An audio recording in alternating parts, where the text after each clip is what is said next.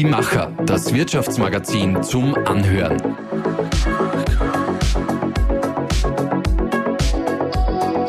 Und hier ist dein Host Susanna Winkelhofer.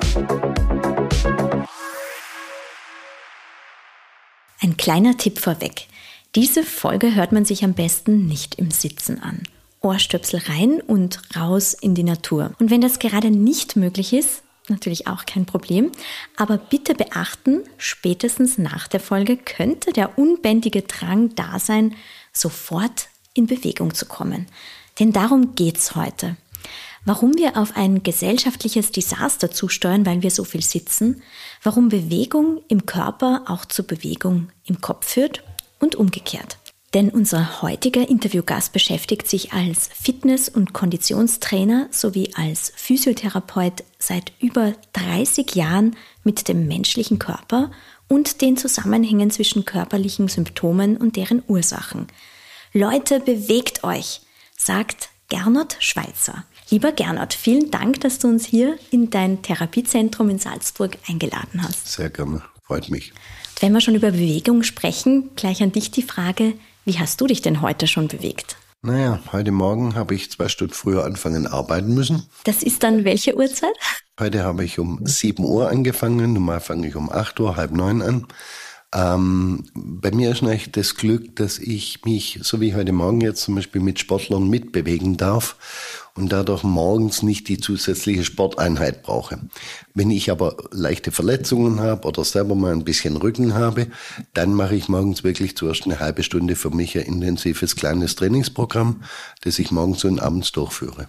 Das heißt, Sport am Morgen, ist das gesünder als am Abend, kann man das so sagen? Naja, nein, kann man so nicht sagen. Es ist ein bisschen eine Geschmackssache. Also grundsätzlich, ich persönlich, um jetzt erstmal von mir zu sprechen, ich liebe Sport ab 14, 15, 16, 17 Uhr. Ich bin nicht der äh, lebende Morgensportler, aber ich habe unglaublich viele Sportler, viele Patienten, die sehr gerne morgens vor der Arbeit schon Sport treiben.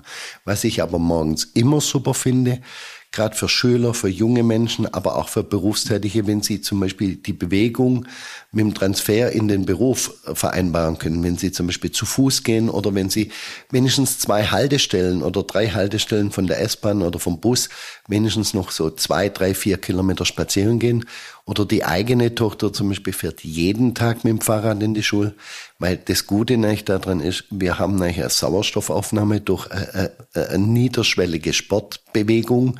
Wir haben eine wunderbare Konzentration, die wir schon auf dem Fahrrad und beim Spaziergang für uns selber mal noch haben, ein paar Minuten und nicht im Tumult des Busses oder im Auto. Und allein die Sauerstoffzufuhr führt nicht dazu, dass das Kind oder der Erwachsene in Schule oder Beruf äh, viel fitter ist, wenn er einkommt. Also er ist wacher, er, ist, er hat durch den Sauerstoff, durch die gesamte Verbindung zwischen Sauerstoff und Bewegung einfach schon ein ganz anderes Bewusstsein, wenn er in den Job reinläuft. Beim Sport geht es ja auch immer ein bisschen ums Aufwärmen. Und bei uns geht es jetzt auch ums Aufwärmen. Wir machen einen Gedankensprung, also Aufwärmen im Kopf. Sieben kurze Gedanken.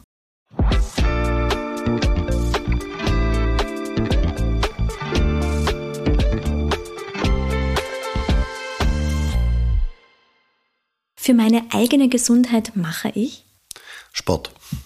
So viele Stunden sitze ich am Tag? Wenig, da ich Gott sei Dank Physiotherapeut bin und viel arbeite mit Sportlern und Patienten. Drei positive Nebenwirkungen von Bewegung, die viel zu wenige wissen. Fettverbrennung, Hormone, Sauerstoff. Ein besonders bewegender Moment in den vergangenen Wochen? Viele junge Nachwuchssportler, die wir gerade haben, die mit sehr, sehr viel Erfolg ihre Saison abgeschlossen haben. Und gesund ihre Saison abgeschlossen haben. Ein Gedanke, der mich im Moment bewegt.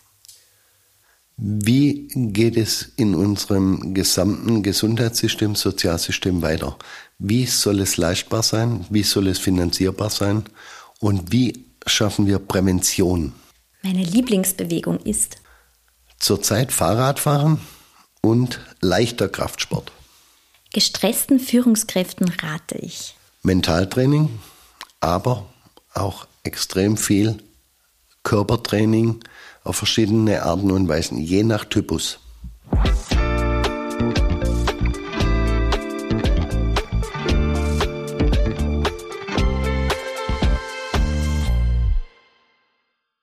Da, wo wir jetzt sind, war vermutlich auch schon mal Marcel Hirscher. Ja. Zu deinen Kunden zählen ja Nachwuchssportler, das ist eh gerade angesprochen, Profisportler und eben Spitzenathleten wie Marcel Hirscher.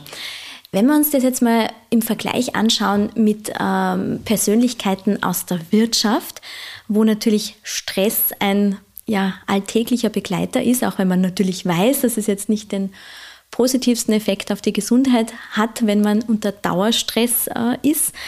Aber Sportler, die müssen ja auch physisch und psychisch belastbar sein. Was kann man sich denn da abschauen? Ja gut, jetzt muss man fragen, kann der Sportler vom Manager abschauen? Ja, beides würde ich gerne wissen. Oder kann der Manager vom Sportler anschauen? Also beides kann möglich sein. Es ist typabhängig. Also es gibt Menschen, da gehöre ich selber zum Beispiel dazu, ich möchte eine gewisse Grundpegel an Stress, ich möchte eine gewisse Leistung bringen müssen, dann fühle ich mich unglaublich wohl. Ähm, beim Sportler kommt es auf die Saison, beim Sportler kommt es auf die Perioden an. Ähm, ein Sportler sollte eigentlich nie Stress haben den Stress, den er vielleicht kurzfristig vor dem Wettkampf hat, der ist ein Stress, den darf er haben, weil er lernt über meditatives Training, über spezielles Körpertraining oder über ganz eigene Angewohnheiten, sich hier selber zu fokussieren und runterzuholen. Wir sehen aber auch bei vielen Sportlern, wer das nicht leisten kann, Wer nicht in der Lage ist, sich mit seinem Kopf und Psyche in die Kontrolle zu bringen, dass der oft in Schwierigkeiten endet oder die Leistung nicht abrufen kann, die er vielleicht im Training hat. Das sind dann die klassischen Trainingsweltmeister. Im Business glaube ich, dass für den Manager oder den, die Führungskraft oder auch den hart arbeitenden Menschen im Alltag ähm, der Ausgleich das wichtigste Thema ist. Und der Ausgleich kann viele Facetten haben. Ausgleich kann wirklich wieder von meditativem Training bis zu Tai Chi. Manche Menschen brauchen eher die Bewegung, die Körperwahrnehmung. Also die müssen über ein bewegungsanalytisches Verhalten sich in die Entspannung bringen. Andere wiederum, die können eine Stunde ruhig wohin sitzen und wirklich meditieren. Der nächste braucht eine Anleitung mit Stimme, autogenes Training zum Beispiel. Und der nächste braucht eher so eine klassische progressive Entspannungstechnik, wo er über die Anspannung in die Entspannung kommt. Es ist unglaublich individuell und es gibt nicht diese klassische, wir machen alle Yoga-Regel.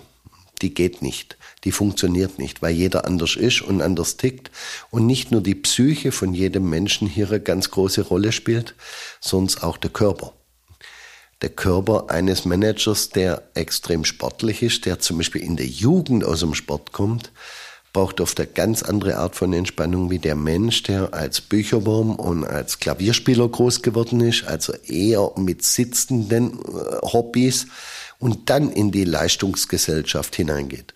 Also hier differenzieren wir gravierend. Das heißt, man muss es auch einfach mal ausprobieren, welcher Typ man ist oder wie Das ist das Allerwichtigste ausprobieren, ausprobieren, ausprobieren, vielleicht Fachleute wie uns suchen, die mit einem auch über Körper und Psyche, über eine ganzheitliche Diagnostik, über eine ganzheitliche Analyse auch im Laufe der Zeit herausfinden, was gefällt.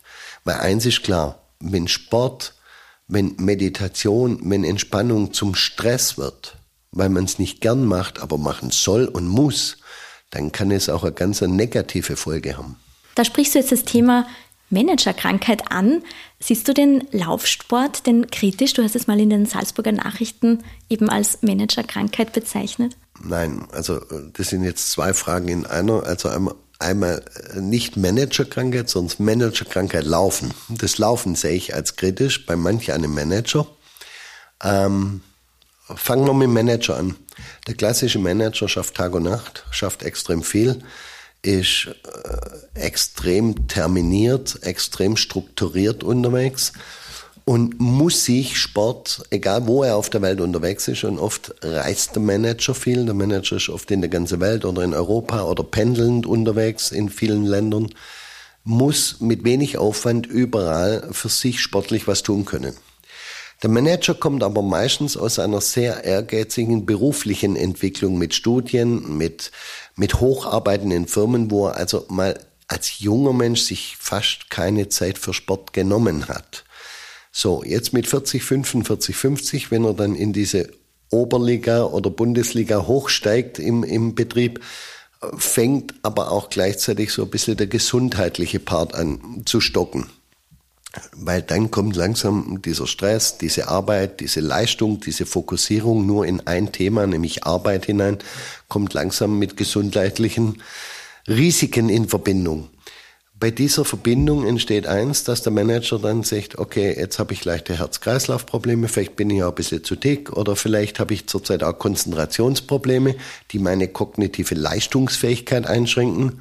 Ich fange an laufen. Manager sind Typen und Menschen wie Profisportler, die sehr fokussiert sind und das, was sie tun, tun sie richtig und extrem, aber oft zu einseitig. Der Manager läuft dann los, der Manager rennt dann und der Manager nimmt sich ja nicht zwei Kilometer gehen, zwei Kilometer laufen vor, sondern der Manager will immer Vierteljahr, möchte spätestens Berlin laufen, in einem Jahr spätestens Hawaii oder Minimum New York. Das heißt, Manager setzen sich oft zu hohe Ziele, die zu schweren gesundheitlichen Schäden führen dieses gesunde, unterschwellige Sporttreiben, dieses sich langsam vielleicht in ein Meer hineinschleichen, kommt zu kurz. Das Zweite, was passiert, und da können wir jetzt das Thema Laufen allgemein nehmen, das gilt nicht nur für Manager. Ich bin ein absoluter Fan vom Laufen. Das ist eine Bewegung, die wir in unserem Körper von klein auf gelernt haben. Das ist eine Grundbewegung des Menschen und eine gesunde Bewegung.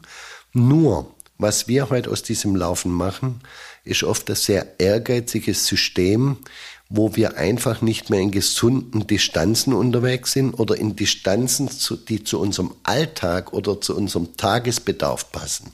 Also wir gehen dann nach Trainingsplänen, die uns von irgendwelchen Personal Trainern gemacht werden und nicht mehr nach dem, was habe ich heute schon geleistet und wie viel Energie kann ich heute noch fürs Laufen aufbringen, dass es noch gesund bleibt. Das würde dann zu Stress führen im Körper oder sogar zu mechanischen Problemen. Wo ich mir schon die nächste Frage wieder gestellt habe, mechanische Probleme. Der klassische Läufer, der klassische Manager läuft und es gibt viele Bücher, jeder Mensch kann laufen lernen, tolle Bücher, gute Bücher aber es wird fast in keinem Buch erwähnt, welche körperlichen, muskulären und knöchernen und gelenksbedingten Situationen wir erreichen müssen, um gesund zu laufen. Das heißt, wenn ich Läufer werde und mehr als so und so viel laufen möchte, muss ich meinen Körper auch für dieses Laufen anderweitig trainieren.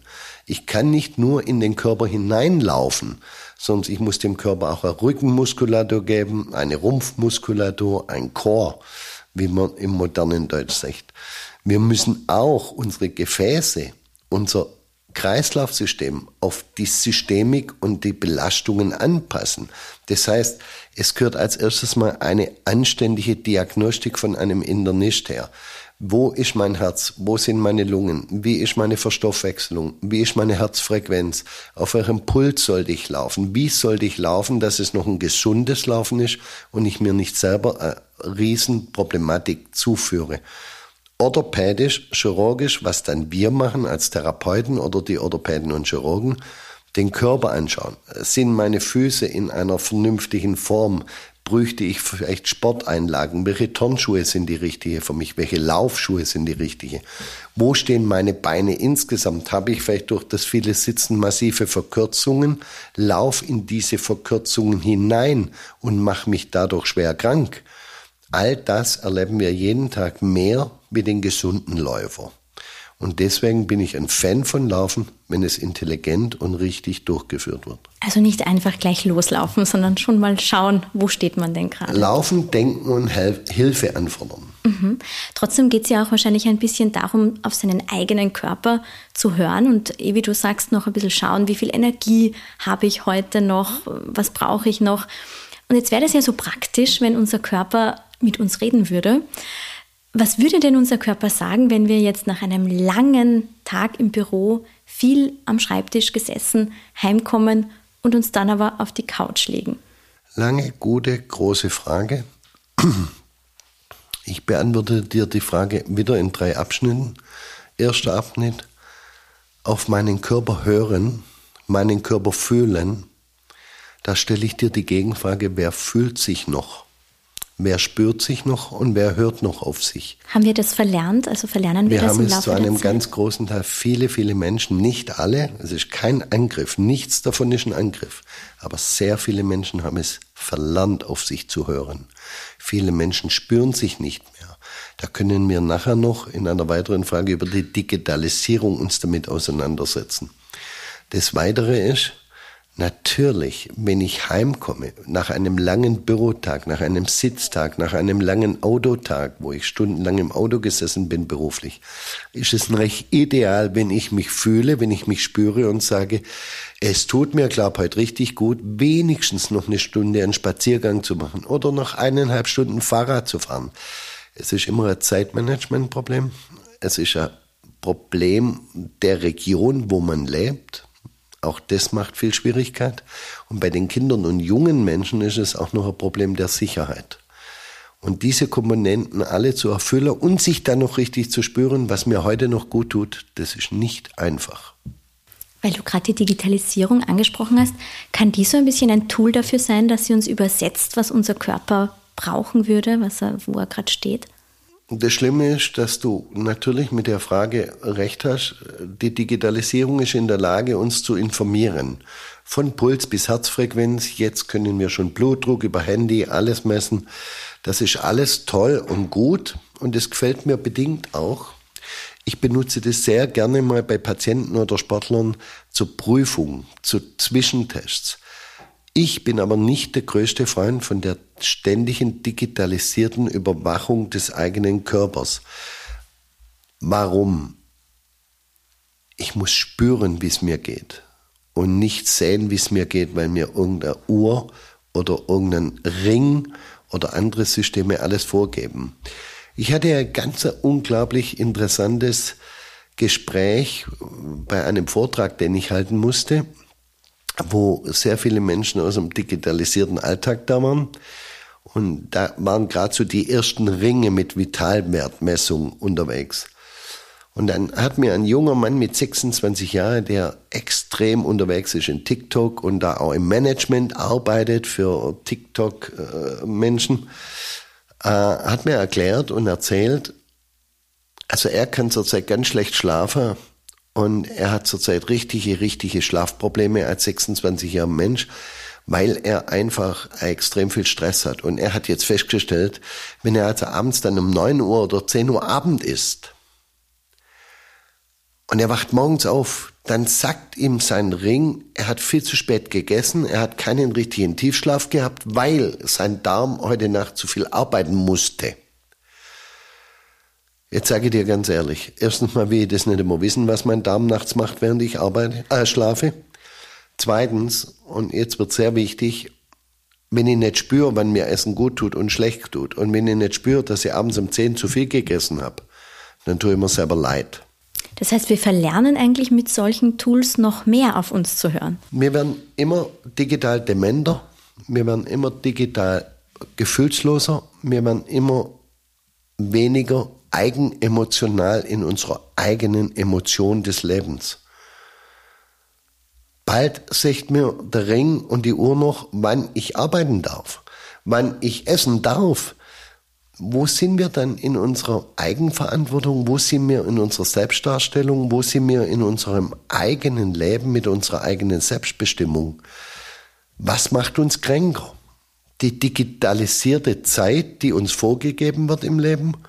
Oder das mich fühlen und wohlfühlen, wann ich Lust habe zu was. Würde dir eine Innovation einfallen oder welche würdest du dir wünschen, die das im Gegenteil wieder in eine Richtung bringt, dass wir uns besser spüren können, besser verstehen können, was wir brauchen? Die beste Innovation wäre Back to the Roots. Ganz weit weg vom Digitalisierten. Das Digitalisierte ist super für uns in der Wissenschaft super für uns im Training, um Menschen mal einmal auszutesten. Aber ich möchte, dass mein Läufer draußen wieder spürt, auf welcher Frequenz er im Puls unterwegs ist. Er darf mal drauf gucken. Er darf mal eine Kilometerzahl haben. Aber eigentlich ist mir lieber, er hat es irgendwo, wo er nachher gucken kann, was er heute gemacht hat. Und noch lieber ist mir, wenn er weiß, was er gemacht hat. Du warnst ja davor, dass wir auf ein gesellschaftliches Desaster zusteuern, weil wir so viel sitzen. Aber ich höre gerade raus, es wird jetzt nichts bringen, dass uns die Uhr daran erinnert, mal wieder aufzustehen. Wie konnte es denn überhaupt so weit kommen? Die Uhr kann uns so weit bringen, wenn ein Mensch die Hilfe braucht, dass er sich sagen lässt von Systemen und digitalen Systemen, er soll aufstehen und sich mal fünf Minuten bewegen, dann ist es zwar nicht clever, aber es ist vielleicht für den Bewegungsmangel eine Hilfe. Er wird zwar dafür wahrscheinlich weniger autark in seiner eigenen Denkweise, aber das muss jeder selber entscheiden, wie weit er da gehen will. Warum wir immer mehr sitzen, das war eigentlich eine sehr gute und wichtige Frage, aber das hängt mit drei Dingen wieder zusammen. Das erste ist der Bewegungsmangel und das Phlegma, das in uns immer höher entwickelt wird. Das zweite ist der Luxus, die Dekadenz, die uns dazu führt, dass wir schon in kleinstem Kindesalter Bewegung verlernen, weil wir alles abgenommen bekommen vom Auto, von elektronischen Fahrzeugen, von allen Dingen, die uns eigentlich aus der Bewegung herausnehmen und in die Fremdbewegung hineinbringen. Und das Dritte ist natürlich einfach auch, dass wir durch die Digitalisierung, durch Playstation, durch Handy, durch iPad, durch Computer äh, immer mehr in eine Situation kommen, wo wir uns nicht mehr selber bewegen, sonst bei den Kindern schon die Spiele und die Idole, die in diesen Spielen vorherrschen, die Bewegung durchführen und sie nur noch der Joystick bewegen. Also sie haben die größten Actionhelden, die größten Sporthelden in ihren digitalen Spielen vor den Bildschirmen, aber bewegen sich nicht mehr selber, sonst bewegen diese Helden. Ja? Und das können wir jetzt aber übertragen bis in das Managersystem Computer. Wir bewegen uns nicht mehr, wir brauchen auch keine Informationen mehr zu Fuß holen, sondern wir bewegen uns nur noch in die Richtung digitalisiertes tun lassen, machen lassen. Der Computer wird tun. Und die KI und alles, was hier jetzt auf uns zukommt, mit ChatGPT und so weiter und so fort, macht mir auf der einen Seite eine gigantische Faszination, aber auch eine gigantische Angst. Weil wo bleibt der Mensch wo bleibt die Geistigkeit des Menschen? Wo bleibt das Selbstverhalten des Menschen, das Selbstgespür des Menschen? Und wo bleibt vor allen Dingen die Bewegung? Wenn wir ChatGPT dann zum Schluss alles abnimmt und der Pizzaservice mir mit der Drohne bis ins Wohnzimmer reinfliegt, dann muss ich mich bald gar nicht mehr bewegen. Weil ich kann von daheim, von dem kleinen Computer, die, die ganze Welt regieren die ganze Welt steuern. Ich muss mir nicht mehr irgendwo hin bewegen. Also fängt Bewegung an nur noch zu einem Wunsch oder bei dem, der sich nicht gern, be, gern bewegt, zu einem Pflichtprogramm zu werden, um sich als Mensch in seiner Biologie, in seiner evolutionsbiologischen Verhaltensmustern zu erhalten. Also sprich, wir fangen an uns, so wie wir früher an der PC sind, weil es mal interessant war, so fangen wir an uns jetzt zu bewegen, weil es mal interessant sein könnte, was mit dem Körper passiert. Also wir, wir verlagern von uns in digitale Systeme. Und das ist gefährlich. Schauen wir noch mal kurz zu den Kindern zurück, weil das Ergebnis ist ja, dass in Österreich rund ein Viertel der Volksschulkinder übergewichtig sind. Jetzt könnte man sagen, ja, auch da wäre Back to the Roots wieder gut. Nur wird es jetzt schwierig sein, dass man seinem Kind erklärt, nein, du darfst all diese technischen Möglichkeiten nicht nutzen. Du gehst jetzt raus in den Wald, während deine Freunde davor sitzen. Hast du eine Idee, wie man die Kinder dazu bewegen können, quasi back to the roots zu gehen. Ich, ich verdrehe bei der Frage schon die Augen, weil es ist unfassbar schwer. Es ist wirklich unfassbar schwer. Auch hier fangen wir mit zwei Themen an. Eltern. Jedes Kind hat Eltern im Normalfall. Und die Eltern sind ja jetzt schon eine Generation, die in der Digitalisierung mit dem Handy aufgewachsen ist. Also ich sehe in der äh, gravierenden Regelmäßigkeit Mütter mit dem Kinderwagen und dem Handy vor den Augen. Kinderwagen schieben, Handy lesen, ja. Das Kind schaut auf Mama und sieht eigentlich das Handy schon als Kleinkind und Neugeborener ständig in Mamas Visier. Das heißt Vorleben. Das Vorleben der Digitalisierung ist eine gigantische Gefahr. Möchte aber jetzt einmal eins für die Digitalisierung auch klarstellen. Wir kommen nicht mehr ohne klar. Ich habe jetzt in den letzten fünf Tagen bestimmt zwölf Kinder in Untersuchungen hier gehabt. Zehn von zwölf leiden unter entweder Bewegungsmangel oder Haltungsschwierigkeiten, die durch Fehlbewegung oder Haltungsmangel ausgelöst waren. Das ist eigentlich eine katastrophale Zahl. Aber natürlich kommen zu mir auch viele erst, wenn die Katze in den Brunnen gefallen ist. Bei diesen Kindern habe ich jedem Kind und jedem Papa und jeder Mama gesagt, bitte nimm das Kind nicht von der KI, von ChatGPT oder von äh, der Playstation weg. Die Kinder müssen lernen, mit der Digitalisierung zu leben. Sie müssen lernen, diese Systeme zu beherrschen. Und sie müssen viel schneller wie wir in die Systeme hineinwachsen. Weil wenn wir jetzt mal die Industrialisierung der letzten 100 Jahre sehen und schauen die Digitalisierung der letzten fünf Jahre an, gehen wir Quantensprünge der Geschwindigkeit. Und diese Quantensprünge können unsere Kinder nur noch mitleben und mit durchhalten, wenn sie auch sich vom spielerischen äh, Computer bis hoch zum Handy, bis hoch zur, zur äh, Swatch von mir aus, äh, die digital ist, mit all diesen Themen auch auseinandersetzen. Also wir dürfen ihnen diese Themen nicht mehr vorenthalten und wir müssen sie auch früh genug hinführen. Entscheidend ist was ganz anderes. Entscheidend ist die zeitliche Limitierung wie viel lasse ich mein Kind am Tag vor einem Bildschirm? Die Zeitdosierung ist entscheidend. Und das Zweite, was entscheidend ist, was mache ich mit meinem Kind, Jugendlichen und auch ich als Erwachsener, wenn ich so und so viele Stunden digitalisiert und am Schreibtisch gearbeitet habe? Wie verbringe ich den Rest meines Tages? Und wie kriege ich dann die Kinder vom PC weg? Das ist einmal natürlich, und das ist für mich das Allerwichtigste, ein Kind braucht Abenteuer, ein Kind braucht Reize.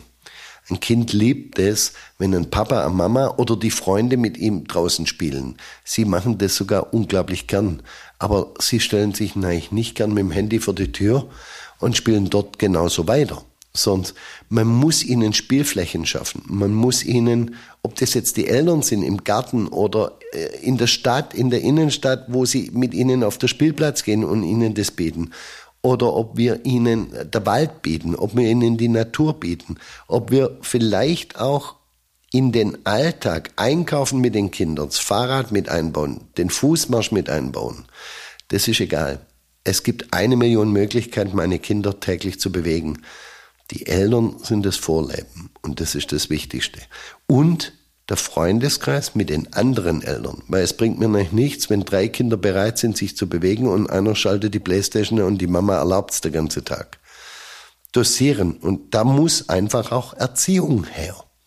Welche Rolle spielt denn dabei die Politik? Also du bist ja eigentlich Bewegungskoordinator des Bundes. Das ist aber, wir haben vorher schon ein bisschen gesprochen, es sind gerade viele Krisen zu bewältigen. Es ist kein Geld da, dieses Projekt voranzutreiben. Aber wenn du jetzt dem aktuellen Gesundheitsminister Vorschläge machen würdest, was wäre dringend notwendig? Also wir haben seinerzeit, wo ich Bundeskanzler für Sport und Bewegung war, in tollen Ausschüssen mit tollen Menschen, mit fachlich hochkompetenten Menschen, mit den Ministern zusammen ein gigantisches österreichweites Bundeskonzept ausgearbeitet. Das nannte sich der erste Schritt, wieder in die Bewegung zu kommen. Ähm, dieses Konzept wurde durch mehrere Skandale, die uns politisch mit unseren Ministern erwischt haben, leider äh, vorerst einmal ad acta gelegt. Wir hoffen jede Woche, jeden Monat, dass es wieder anfängt. Corona hat uns dann leider äh, zeitlich nochmal die letzten drei Jahre begrenzt. In diesem Programm geht es darum, dass wir von Elterninformation, von Elternabenden, von Vortragsabenden, also Information ist mal der wichtigste Part überhaupt für Kinder, Erwachsene und selbst für die Unternehmen um Bewegung wieder in den Alltag der Menschen zu bringen. Und wir versuchen mit diesem Projekt also einmal Kindergärten und Schulen, Kindergärten und Vereine, Schulen und Vereine in Verbindungen zu bringen, so wie es ähnlich in Norwegen oder Schweden schon sehr lange läuft, wo auch Vereinstrainer in Schulen Bewegungsunterricht, Sportunterricht machen. Das ist das eine Thema. Der Sport ist aber nicht allein immer für die Bewegung das Wichtigste. Wenn wir von Bewegung sprechen, sprechen wir nicht automatisch von Sport. Der Sportunterricht, so wie es mir immer als Metapher vorgehalten wird, ich bin für die tägliche Sportstunde, das halte ich für einen absoluter Blödsinn. Ich bin für die tägliche Bewegungseinheiten und ich bin für die regelmäßigen Bewegungseinheiten auch immer immer sitzenden Unterricht wie Mathematik oder Latein oder sonst was. Ähm, des Weiteren bin ich äh, für der bewegte Unterricht. Des Weiteren bin ich für eine Verbindung zwischen bewegtem Unterricht in der Natur und bewegtem Unterricht in den Klassenzimmern. Dann kommt, und das ist ein ganz wichtiges Thema, einfach die Verbindung zwischen Eltern, Sportverein und Schule eine Verbindung schaffen, dass Kinder zum Beispiel in der Schule den Sportverein haben oder der Sportverein besucht werden darf, Trainer den Sportunterricht mitgestalten. Das sind ganz wichtige Themen gewesen vom ersten Schritt. Die weiteren Themen waren natürlich auch, und das halte ich für unglaublich wichtig, dass man auch die Handwerkskammern, die Wirtschaftskammern so weit bringt und auch die Universitäten, dass man ihre Studenten, ihre Lehrlinge mal wieder vorbereitet auf das, was sie beruflich erleben werden, körperlich. Ob das der Jurist oder der Anwalt später ist oder ob das der Handwerker ist, der Zimmermann macht. Um das geht's gar nicht. Die Jugend ist nicht mehr darauf vorbereitet, was sie später leisten muss.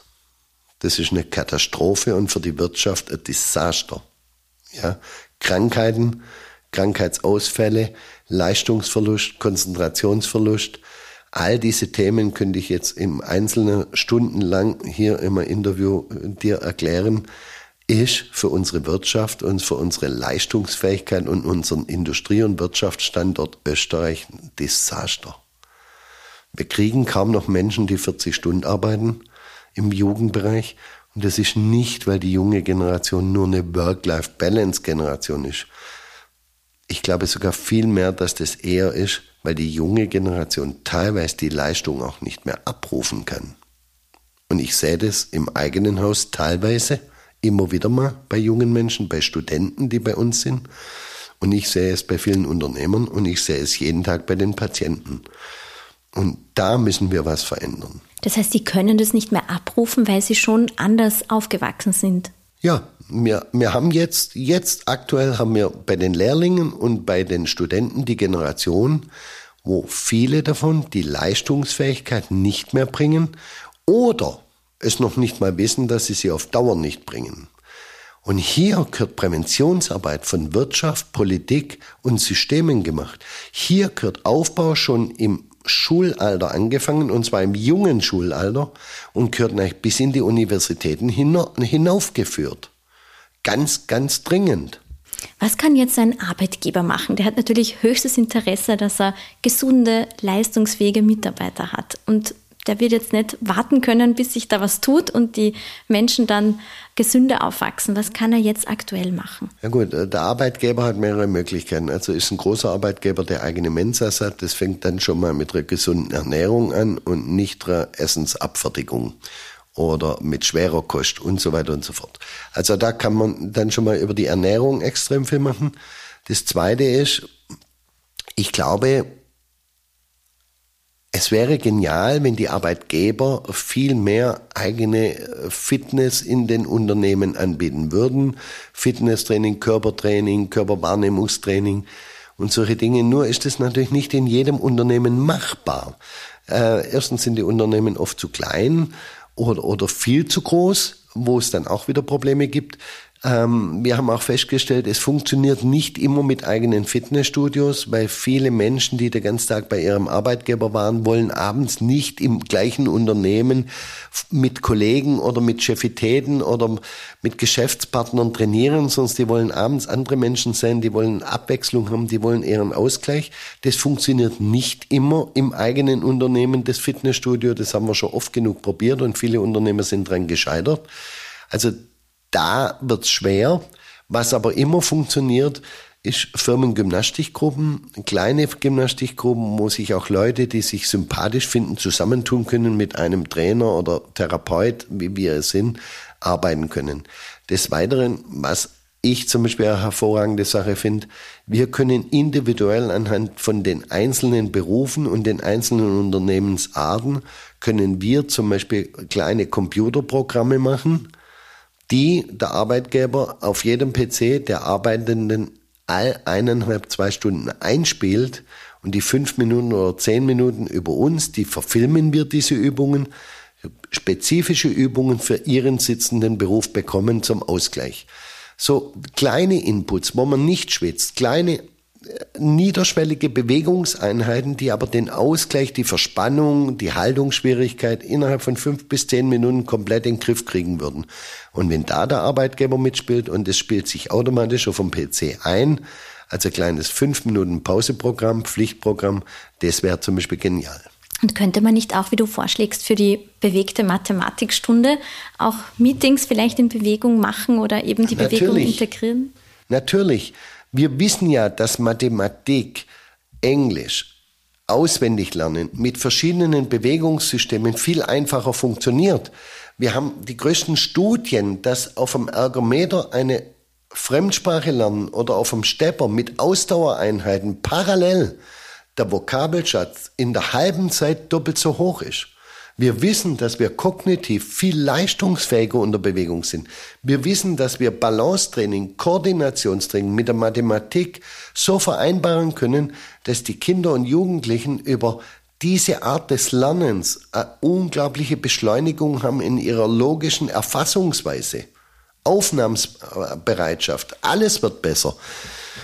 Weißt du, das alles geht, wenn die Systeme nicht träge wären. Wir haben eine Lethargie, eine Trägheit und eine von Politik bis Systeme selber. Eine Art, was gestern so war, machen wir heute genauso. Und das ist unser tödlichstes. Uns nicht zu bewegen. Aber jetzt mal nicht nur Körperbewegung, sondern uns mit Systemen, mit neuen Ideen, mit neuen Möglichkeiten, auch wissenschaftlich unter, unter bestätigt, weiter zu bewegen und schneller zu bewegen, um vorwärts zu kommen. In der Pädagogik ist das ein Desaster. Ich habe so viel hochmotivierte Lehrer, die bereit wären. Ich habe so viel Unterricht und Fortbildungen gehalten. Die wären bereit, die würden gehen den Weg. Aber da gibt's dann eine Gewerkschaft, die bremst. Da gibt's dann alte Rektoren, die bremsen. Wir haben ein föderales System, wo jeder Rektor selbst entscheiden darf, was in seiner Schule stattfindet. Dann haben wir ein rechtliches Problem. Wir haben da oben in den Ministerien teilweise Leute sitzen, die nicht in der Lage sind, es zu schaffen, Gesetzesveränderungen zu schaffen, dass Trainer in Schulen dürfen und unter Aufsicht ihrer Pädagogen also der Lehrer der Schüler, zum Beispiel einen effektiven Sportvorstellungsunterricht zu machen oder sogar mal vier Wochen ein Fußballprojekt, ein Handballprojekt, ein Turnprojekt, ein Eislaufprojekt. Das würden die Vereine gerne tun, weil sie werben um Kinder. Aber so könnten wir Bewegung hineinbringen. Aber das sagt mir die Lehrerin. Ich habe Angst, dass was passiert. Wir haben keinen Versicherungsschutz, wenn was passiert. Wir sind in der Haftung, wenn was passiert. Die Englischlehrerin sagt mir, wenn ich in den Wald gehe, um den Forest zu besprechen, dann habe ich Angst, dass ein Kind über einen Baum runterfällt. Also das heißt, die Lösungen sind da, der Wille ja. scheint da zu sein. Warum ist dann dieses System so träge? Die Krise scheint ja eigentlich augenscheinlich zu sein. Naja, du bist ja ein Wirtschaftsmagazin. Siehst du, dass wir in der Wirtschaft irgendwelche Erleichterungen kriegen nach diesen vielen Krisen, nach den Energieerhöhungen mit der Ukraine, mit Corona? Hast du das Gefühl, dass der Wirtschaft gerade von politischer Seite irgendwo eine Unterstützung entgegenfliegt? Hast du das Gefühl, dass trotz dem Wegfallen von Unternehmen, Unternehmen, die immer mehr ins Ausland abwandern, wir als Wirtschaftsstützpunkt in Deutschland oder Österreich in irgendeiner Form eine Steuererleichterung, eine Sozialversicherungserleichterung oder eine Motivation für Arbeit, Veränderung bekommen? Das heißt, die Chance aus der Krise zu lernen wurde nicht genutzt? Äh, in keinster Weise. Wir lernen in gar keinem Bereich, weder in der Wirtschaft. Die Wirtschaft wäre bereit, die Wirtschaft ist flexibel, die Wirtschaft ist stark, wir haben tolle Unternehmen und tolle Unternehmer. Aber wir kriegen kein Green Card. Wir kriegen keine Unterstützung. Wir kriegen von politischer Seite weder rechtlich noch versicherungsrechtlich noch sonst in irgendeiner Form gerade die Unterstützung, die die Unternehmen bräuchten, um überhaupt ihren Wirtschaftsstandort hier halten zu können und vielleicht in Präventionssysteme mit investieren zu wollen. Aber derzeit investieren sie in, in Sozialsysteme, wo keine Prävention vorgesehen ist. Derzeit investiert der Unternehmer in die Krankheit seines Mitarbeiters und nicht in die Gesunderhaltung seines Mitarbeiters. Und das ist ja auch das System. Viele sprechen ja davon, dass wir kein Gesundheits-, sondern ein Krankheitssystem haben. Was müsste denn passieren, damit Prävention wirklich gut funktionieren könnte? Es müsste eigentlich das passieren, was alles schon längst passiert ist, nämlich die Erkennung, wie viel Geld wir einsparen könnten durch Präventionsarbeit, wie viel Geld wir einsparen könnten, was Krankheit angeht, wenn wir schon Kinder mit der Entwicklung im Kindergarten, in der Schule besser betreuen könnten, mehr Fortbildung für die Lehrer, für die Kindergärtnerinnen, für die Erziehungspädagogen machen könnten. Kindergärtnerin darf man nicht mehr sagen, sorry. Wir könnten so viel jetzt schon aber es wird nicht gewollt. Es interessiert nicht. Aber was, was kommen da für Gegenargumente, wenn du mit Verantwortlichen sprichst, Verantwortlichen sprichst und ihnen diese Lösung aufzeigst? Es kommt kein Gegenargument. Das ist das Interessanteste dran. Es kommt nur ein Ja, du hast recht. Aber es kommt der Weg der Umsetzung. Mit jedem, den du sprichst, das fängt beim Sportminister an oder beim Gesundheitsminister. Das hört auf beim Direktor im Sportministerium die sind bereit teilweise, aber die Komplexität der Umsetzung ist so kompliziert und an so vielen bürokratischen Hürden gebunden, wie der Schulsport zum Beispiel, dass die Lehrer Angst haben, weil sie ein Versicherungsdrama haben, wenn was passiert. So ist es. Wir kriegen ich sag mal, für eine Bewegungssporteinheit kriegen wir zehn Hürden gelegt, um sie lieber gar nicht erst anzufangen. Dazu kommt noch, dass natürlich auch die Menschheit aktuell immer extremen Egoismus lebt. Jeder guckt nur nach sich und das nicht richtig. Aber das Große und Ganze, das soziale System auf einen anderen Fuß zu bringen. Das heißt Idealismus, das heißt Leidenschaft. Da braucht man Ehrenamt, da braucht man Menschen, die für das, was sie sagen und tun, brennen. Und spätestens da hört's auf, wenn man am Wochenende geschwind nach Mallorca fliegen kann oder vielleicht mal am Wochenende einen Podcast ausarbeiten muss für ein brennendes Programm. Der Bock ist nicht da, solange es einen selber nicht betrifft. Und das einen selber aber in Österreich oder in Deutschland immer erst betrifft, wenn man krank ist, regt sich bis dahin keiner auf. Und wenn man krank ist, ist man meistens nicht mehr in der Lage dazu. Mhm. Du hast ja einen Bestseller geschrieben, dein Buch Bewegung, und da schreibst du ja genau über diese negativen Auswirkungen des Sitzens und des Nichtbewegens. Was passiert denn mit uns, wenn wir uns nicht genügend ausreichend bewegen? Ja, das fängt im äh, Säuglingsalter an. Und ich schreibe ja in meinem Buch äh, über Säuglinge und Kleinkinder schon in der Entwicklung. Also es geht nicht nur um Jugendliche und Erwachsene. Ähm, heute wird schon bei den Säuglingen Bewegung reduziert. Der Maxi-Cosi, ein klassisches Flexionsmuster-Haltungssystem, keine Aufrichtung mehr, keine Extension mehr, keine Bauchlage mehr des Kindes. Aber im Maxi-Cosi ist dafür das Kind gesichert.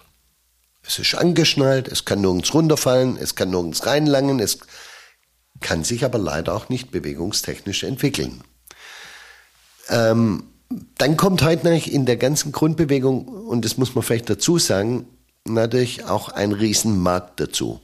Der Markt der jungen Eltern ist ein gigantischer Wirtschaftsmarkt. Und was braucht denn eigentlich ein Baby wirklich? Ein Baby braucht eine Windel, ein Baby braucht ein Rassel, ein Baby braucht verschiedene Arten von Motorikspielzeugen, wo es spüren und fühlen lernt. Und ein Baby braucht eigentlich ein Bettle. Keine Sitzmöbel, keine Couchgarnitur in ihrem Kinderzimmer, all den Blödsinn. Ein Baby will auf dem Boden spielen, ein Kleinkind will auf dem Boden sein, ein Kleinkind will sich in seiner natürlichen Form, wie es in der, im, im kognitiven Bereich schon längst verankert ist, also im Gehirn, möchte sich dieses Kind bewegen. Wir nehmen ihm aber von klein auf jegliche Bewegung weg. Wir leben ihm die Bewegung nicht mehr vor. Und was passiert da dabei? Da dabei passiert eins, wenn ein Kind zum Beispiel nicht mehr sich vom Rücken auf den Bauch dreht, wenn es nicht viel auf dem Bauch liegt und vor sich Spielsachen liegen hat, wo es der Kopf anheben muss, die Rückenmuskulatur wird schwach, die Rückenmuskulatur wird falsch. Und viele, viele, viele, viele andere Themen. Ich möchte jetzt nicht zu tief in diese Babywahrnehmung reingehen, aber es ist eins der größten Probleme, weil im Babyalter bis zum siebten Jahr setzen wir schon ganz viel Akzente für das gesunde Bewegen. Und wir nehmen, um es kurz zu machen jetzt, dem Kind und Kleinkind schon das gesunde Bewegen komplett weg. Wir entwickeln unsere Kinder zurück, bevor sie sich frei entwickeln dürfen. Was passiert durch fehlende Bewegung? Falsche Statik, falscher Muskelaufbau, schlechter Muskelaufbau, einseitiger Muskelaufbau. Was passiert noch? Hormonveränderungen, Adrenalin, Serotonin, Glückshormone werden nicht richtig ausgeschüttet. Also Bewegung wird gar nicht zur Freude. Was passiert noch? Herz-Kreislauf-Systeme werden nicht ausgebildet, haben nicht die Prägung. Ein Herz entwickelt sich nicht so gut. Gefäße entwickeln sich nicht so gut. Was passiert noch? Wir kriegen kognitive Leistungsunfähigkeit oder Schwäche, weil die Konzentrationsfähigkeit, der Konzentrationsmangel durch Nichtverstoffwechselung, durch Nichtentwicklung von Zellen im Gehirn, von Synapsenbildungen durch Sauerstoffmangel nicht so angereichert wird. Was passiert noch? Wir bekommen emotionale, psychische Veränderungen durch Bewegungsmangel. Weil ein Kind und Jugendlicher braucht Emotionen. Ein Kind und Jugendlicher braucht aber auch mal Aggressionsabbau. Ein Kind und Jugendlicher braucht eine psychologische Sensibilität, eine psychologische Ebene, wo er seine Mitte findet. Und wenn er da nicht mal runterfällt und mal hochfällt, hat er keine eigene Mitte mehr. Das heißt, Aggression wird mehr. Energie muss freigesetzt werden, die im Gehirn beim Kind und Jugendlichen und beim Pubertierenden produziert wird. Wir brauchen uns doch nicht wundern, dass Gewalt zunimmt. Wir geben ja den Kindern gar keine Chance mehr, ihre, ihre Emotion und ihre Lebensfreude in positivem Bewegen rausbewegen und schreien zu dürfen. Und alles, was wir dann tun, wird noch fast als verboten. Sie dürfen sich nicht mehr raufen. Sie dürfen sich nicht mehr messen. Sie dürfen nicht einmal mehr im Sportunterricht besser sein wie der andere und dafür in was anderem schlechter. Weil wir könnten ja dadurch psychische Schäden entwickeln. Dabei ist es das Natürlichste der Welt, dass ein Kind sich vergleichen möchte, einmal testen möchte, einmal probieren möchte. Ein Kind möchte einmal in was besser sein und in was anderem vielleicht schlechter. Dadurch lernt es auch psychologische Dosierung mit sich selber. All das fällt durch den Bewegungsmangel uns nicht ganz weg, aber wird immer weniger. Also wie wichtig Bewegung ist, ist, glaube ich, jetzt jedem bewusst. Was ist, wenn man aber jetzt so in der Mitte seines Lebens steht ist es dann schon zu spät, dass man das nie. noch irgendwie kompensiert? Es ist nie zu spät anzufangen mit Bewegen. Ich habe Leute mit 70, die anfangen Sport treiben. Es wird so gern immer gesagt, ja, mit 70 baut man keinen Muskel mehr auf, mit 70 kann man nichts mehr erhalten. Das ist Blödsinn. Ich habe hier 80-Jährige, wir haben hier 85-jährige Bergführer, die marschieren wie Raketen. Ja, die marschieren besser wie die meisten 20-Jährigen heute. Ich habe hier, gestern habe ich einen 70-jährigen Tierpfleger angenommen, der jetzt 25 Jahre in Tiergehegen körperlich hart gearbeitet hat. Der Mann ist fitter wie zwei Drittel meiner 18-jährigen Nachwuchssportler. Das ist unglaublich, was möglich ist durch Bewegung oder auch Bewegung in der Arbeit. Es ist ja nicht immer nur Sport, ja. Und es ist so viel möglich und es ist nie zu spät anzufangen. Ich habe Menschen, die 40 Jahre Schriftsteller waren, die sich wirklich nicht bewegt haben. Die haben wirklich nur als Schriftsteller gearbeitet und ganz gemütlich. Jetzt treiben sie seit zwei Jahren Sport, sind 65, 70 Jahre alt und sagen, ich werde im Golf besser, ich werde im Sport besser. Ich laufe die dreifache Strecke wie früher, ich gehe die vierfache Strecke wie früher. Und ich freue mich unglaublich, dass man das täglich beweisen kann. Es ist nie zu spät. Entscheidend ist die Dosierung. Entscheidend ist die gesunde, der gesunde Beginn. Entscheidend ist dieses niederschwellige Anfangen, Bewegung als Freude zu entwickeln und nicht gleich mit Muskelkater und Schmerz zu beginnen. Setzen wir uns da eher die Grenzen im Kopf oder ist es doch der Körper, der uns dann die Grenzen dazu setzt? Ja, beides. Also Beides kann sein. Einmal der Körper kann uns die Grenzen setzen, durch Schmerz zum Beispiel, wo man dann schauen muss, warum haben wir Schmerz? Und kriegen wir den Schmerz über Bewegung weg? Oder müssen wir vielleicht wirklich auch zuerst medikamentös oder, oder vielleicht sogar chirurgisch irgendwas tun? Aber einmal ist der Körper oft die Schmerzgrenze, äh, die Bewegungsgrenze was übrigens sehr gefährlich ist, überhaupt ab einem gewissen Alter, weil wenn wir mal die 40, 45, 50 erreicht haben und haben zum Beispiel durch Kniearthrose, durch Knorpelschäden, durch Hüftarthrosen, durch Bandscheibenprobleme einen Bewegungsmangel, weil der Schmerz uns begrenzt in der Bewegung und wir tun nicht genug oder sofort was dagegen, fängt der Körper natürlich ab dem Alter schon an auch abzubauen. Und es kann zu Folgeerkrankungen kommen, die nicht nur die Bandscheibe oder das Knie oder die Hüfte betreffen, sondern wir kriegen eigentlich durch diesen dann entstehenden Bewegungsmangel, durch ein ganz lapidares Gelenkproblem, kriegen wir natürlich, wenn es dumm läuft, auch natürlich ein adipöses Verhalten durch den Bewegungsmangel, also ein dicker werden. Wir kriegen B, ein Koronarfehlverhalten. Das heißt, unser Herz fängt an, Rhythmusstörungen zu entwickeln, der Blutdruck verändert sich, äh, Bluthochdruck ist dann meistens das Problem durch zu wenig Grundlagenbewegung.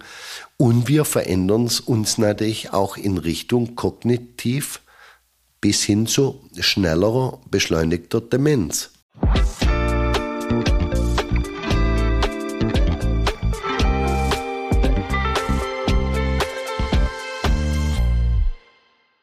Und jetzt schauen wir noch kurz in die Zukunft. Wohin möchtest du dich in den nächsten, soll ich jetzt fünf oder zehn Jahren sagen, bewegen? Zehn ist sehr lange, aber. Na, zehn ist nicht lange. Zehn ist, für mich ist zehn eine kurze Zeit.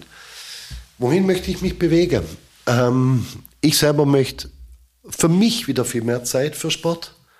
Baue mir gerade ein tolles, tolles junges Team auf das mich auch mal so entlastet, dass ich mir wieder meine gewisse Abende und gewisse Tage für den Sport selber wieder mehr nehmen kann und nicht nur den Sport mit meinen Patienten und Sportlern treibe.